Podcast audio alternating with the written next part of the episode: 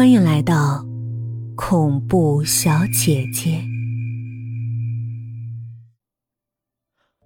出乎意料，等我和阿杰终于有勇气靠近女孩查探她，竟发现她还有呼吸，轻微的，但确确实实从鼻孔间隔性的冒出一丝热气，喷在我的指尖肌肤上。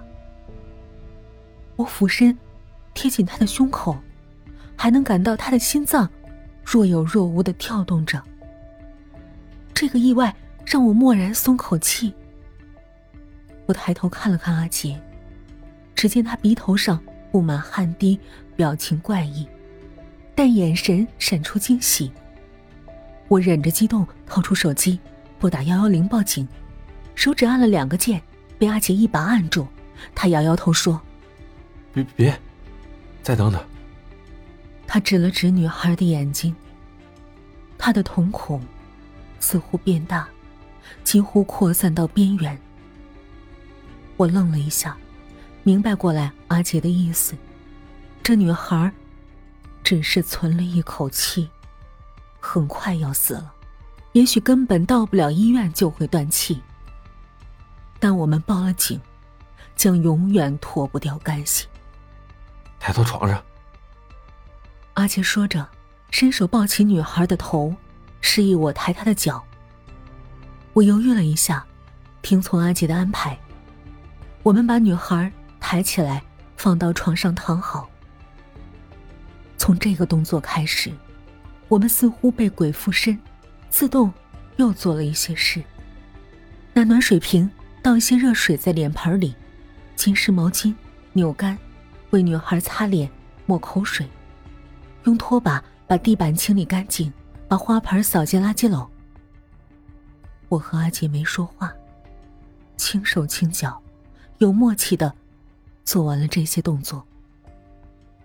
我没敢碰女孩脖子上焦黑的皮肤，伤口似乎渗血，鼓起来一块儿。她的内裤。还有一只鞋呢。我为女孩整理衣裙，忽然发现了问题。阿杰呆了呆，立刻冲出门，噔噔噔下楼。该死，他从厕所扛回女孩，竟然遗落了他的东西。我坐在床边，望着这具不会动的肉体，心里阵阵紧缩，十分期盼女孩突然再次苏醒。口渴，跟我要水喝，喝完他就哼着坐起来骂我，要我赔偿医药费。但他一直没动。我几次忍不住去听他微弱的心跳，每次都祈祷他没事儿，好好的活过来。如果他活着，就算让我赔他多少钱，我都愿意。我试着喂女孩喝水，但她牙关紧闭。灌进嘴里的水很快顺着嘴角流出来。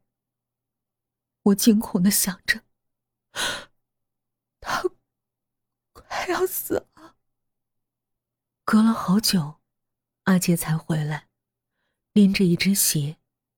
他脸色难看，摇摇头说：“只在楼道口找到了鞋，内裤不见了。”还活着吗？我点点头，感觉自己虚弱极了。我和阿杰抱着，坐在床边，一直没敢睡，守望着女孩，为她摇扇子驱赶蚊虫。楼外传来鸡叫声，窗户渐渐明亮，有人苏醒，发出响动，过道上。有了咳嗽、说话和脚步声。清晨，橘黄阳光盈盈落满房间，像往常一样，又是新的一天开始。但带给我和阿杰的感受，却截然不同。我骨头里一片冰寒。